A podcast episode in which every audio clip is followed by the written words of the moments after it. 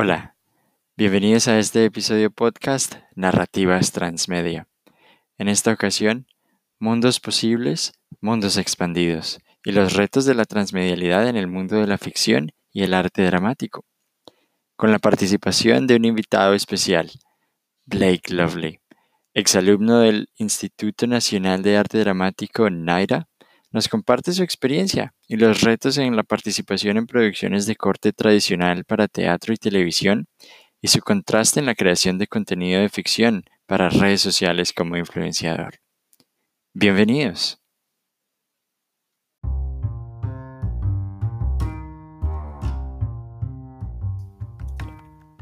Para iniciar esta discusión acerca de los mundos posibles y mundos expandidos, pues hay que remitirse a la teoría de Ryan para hacer una distinción entre lo que son los mundos actuales y los mundos eh, posibles.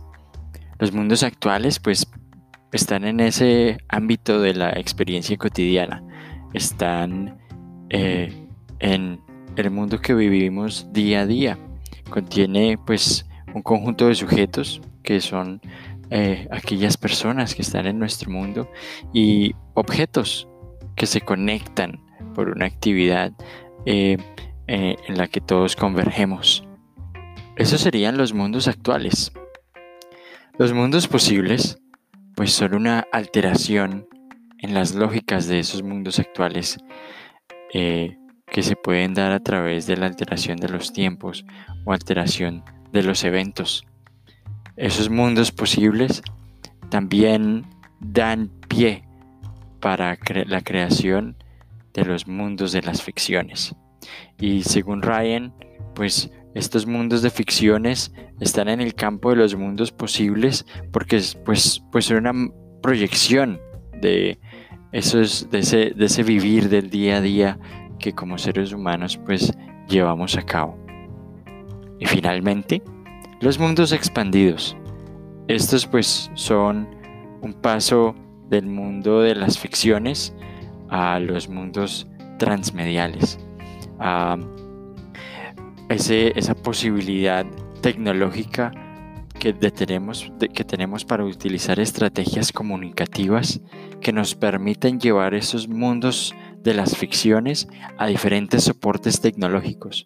Los mundos expandidos pues utilizan las diferentes tecnologías para llevar las líneas narrativas a universos de sensaciones diferentes que nos permiten experimentar esos mundos posibles de maneras diferentes.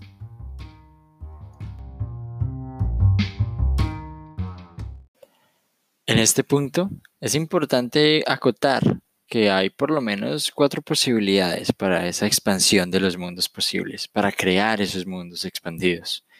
Uno de ellos es la remediación.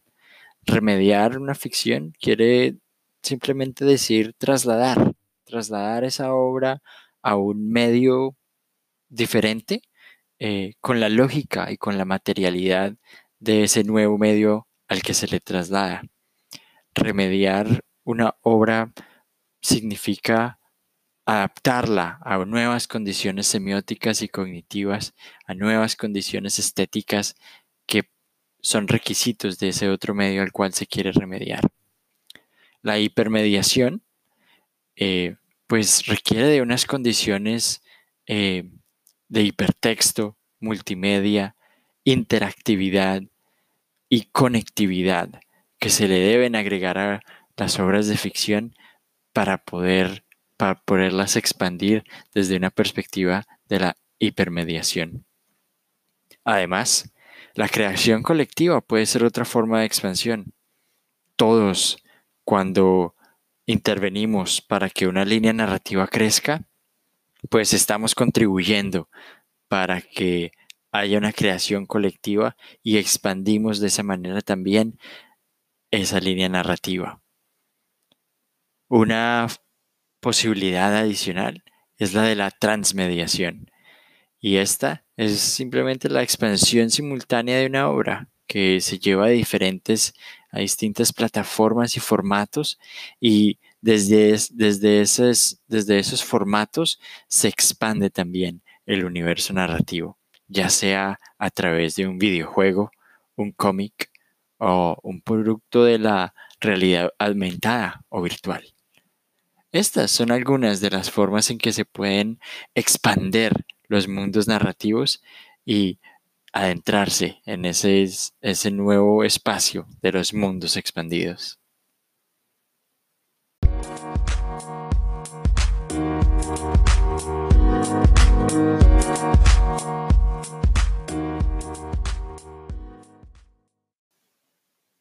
En la entrevista de hoy nos acompaña muy amablemente Blake Lovely. Es un actor, exalumno del Instituto Nacional de Arte Dramático en Sydney, Australia, una institución de gran trayectoria que ha visto pasar por sus tablas a actores como Kate Blanchett, Mel Gibson y Hugo Weaving, el agente Smith de la serie Matrix, entre otros.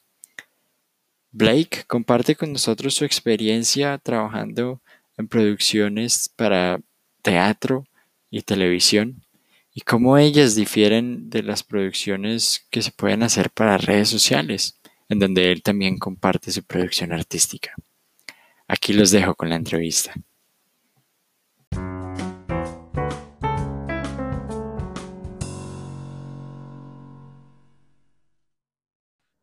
My name is Blake. I am currently living in Sydney, uh, and I am a uni student at the moment, but I'm also doing sort of acting, performing stuff on the side. Okay, and what work have you done in the industry? I've done like a few ads on TV, and um, I sort of create my own videos on Facebook and YouTube and things, and um, yeah, I've done some training. I did uh, um, a diploma of music theatre at NIDA in Sydney, and I also was beginning a Bachelor of Music Theatre at WAAPA in Perth, the Western Australian Academy of Performing Arts, but I um, discontinued that course early last year. What's NIDA? Why is it relevant? So NIDA is the National Institute of Dramatic Art. Um, and it's probably one of the oldest acting training institutions in Australia, um, based in Randwick in Sydney, and a lot of the big sort of actors that we know of that have come through Australia and TV and film were trained there. So people like um, Cate Blanchett, she was there. People like um, Baz Luhrmann, Mel Gibson. Traditionally, it was it's a very sort of classical training area for usually theater performance, but over time, obviously, there's been a huge shift towards film and TV and sort of online um, performing avenues. So it's um, it's a good training ground for for that, but certainly it's had to shift over time towards more sort of modern uh, platforms for for performing opportunities and um, and yeah, I think it's it's useful for that. I mean, it's yeah. So, uh, so you were saying it was in at the start it would it would have been a little bit more dedicated towards theater. Now it's a little bit more focused on film. It still maintains its sort of roots in um in in classical theater and sort of Shakespeare, but certainly it's had to diversify and branch out because um yeah, you like I said, you need to sort of make your own performance opportunities where you can. Awesome. All right. Well, now that's the past and the present of you know an institution like NIDA. Um, what would you what do you reckon are going to be more performing avenues that are going to come up in the future? You know, like it's it's an it's a changing industry, I suppose, like every other industry. Um, yeah. Definitely. What would what do you believe will be you know more opportunities that will come up in the future, and where do you think you know places and institutions like NIDA we, will, will head?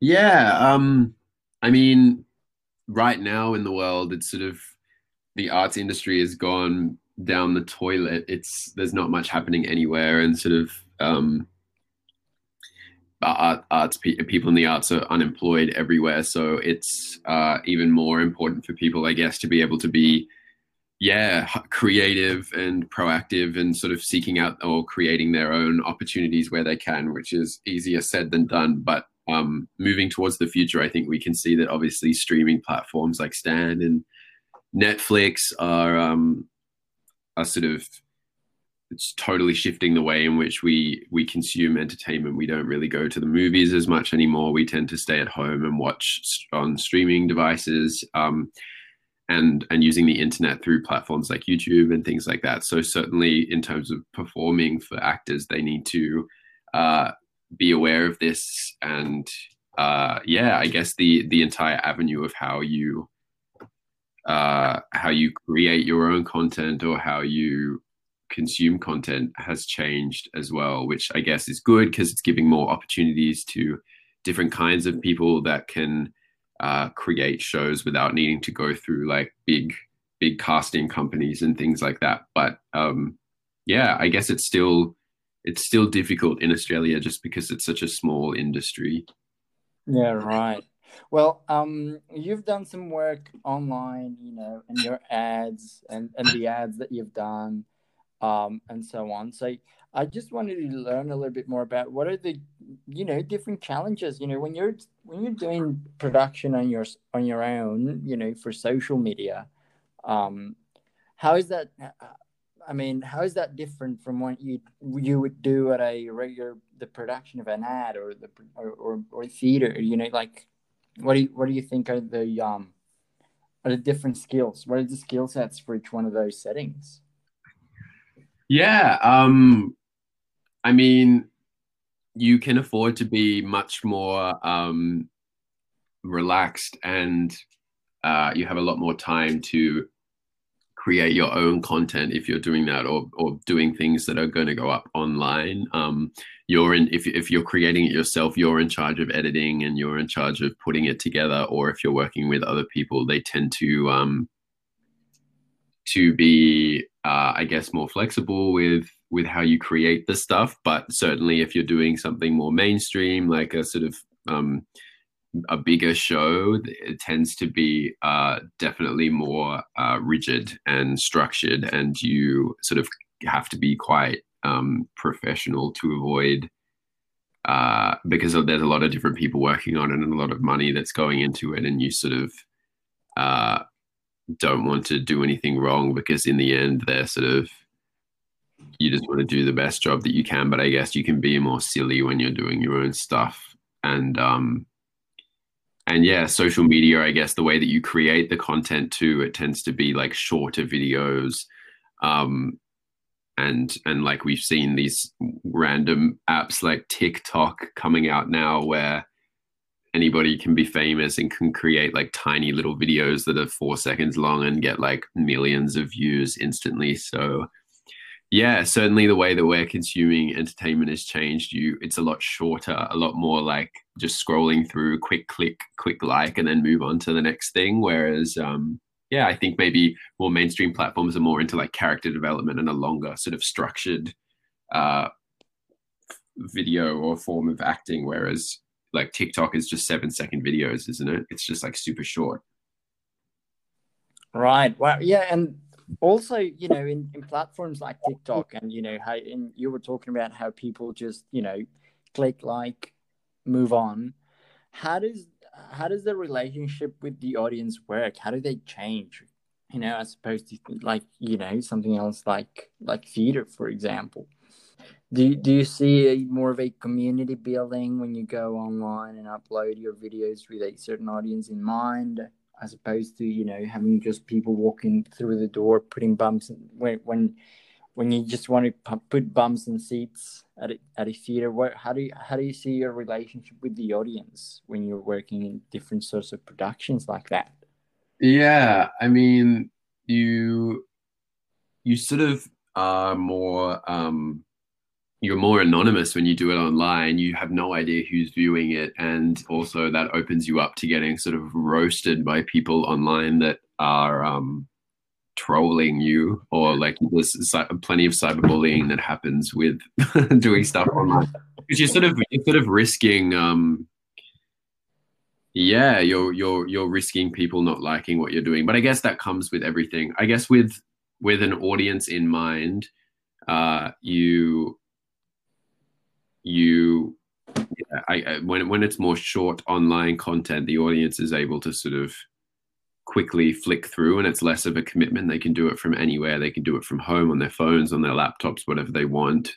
Um, and then more mainstream productions, like you said, like a theater production, it requires buying a ticket, going to the actual theater, um, mm-hmm. rocking up there and going and sitting down and committing to like a couple of hours of watching a production. Whereas other forms of entertainment that you create, it can be consumed anywhere and it can be, it's very short. So I guess it's good because it's um, more accessible, but I guess it's bad because people are getting used to um, sort of mind numbing forms of entertainment that aren't really that deep. like, there's not a lot of yeah emotional character development in like a 10 second video or a two minute youtube video correct wow well that's very insightful. And what does the future hold for you? What are your plans? I guess i still audition for things that are um like mainstream performance stuff that i would audition through like my agent for example. But especially like even before coronavirus in Australia, it's just very small industry. Um, and yes, not a huge, I guess, time that you can wait between auditions and between shows and things. So uh, either you surrender to that and and acknowledge that you have to basically wait a long time between shows or auditions, or you decide to be more proactive and basically create stuff yourself just to, um, yeah, I guess get your name out there where you can. And for me, it's just about making people laugh because my stuff isn't very serious, but a lot of people out there do take it more seriously and um, really try and create like proper YouTube content or social media content just to try and build a name for themselves without having to rely on other people to audition them and give them that opportunity. So I think social media is super useful um, for that because especially in Australia, it's um, yeah, like I said, it's a small industry, so it's sometimes useful to to be more proactive and sort of take right. things into your own hands. Yeah. All right. Well, awesome, Blake. Thank you. Please say gracias and say um, adios hasta luego. gracias, adios, amigo. to your audience in Colombia. Oh my God, yes. When I am fluent in Spanish, I'll do this interview with you in full Spanish. yeah, we will. Well, do look after yourself and, and and stay in touch. Yeah, you too. Thank you for having me.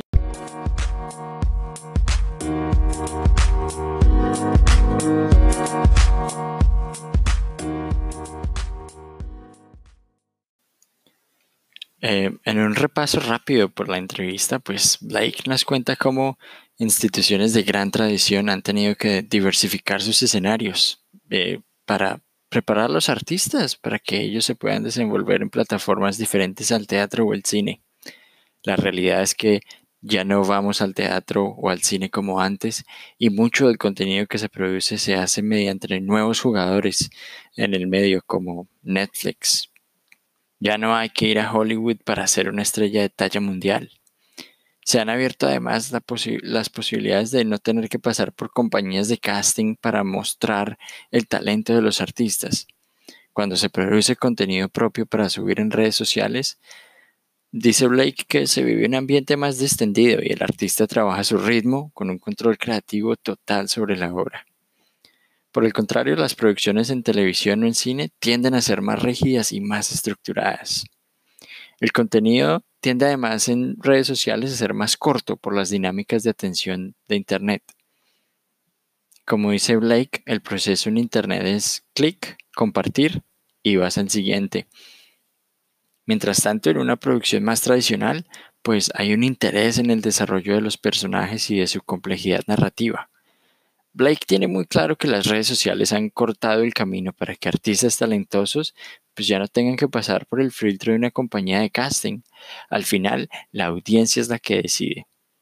En definitiva, una perspectiva bastante interesante para la producción artística de gran escala y también para aquellos proyectos más individuales que han posibilitado nuevas plataformas como las redes sociales.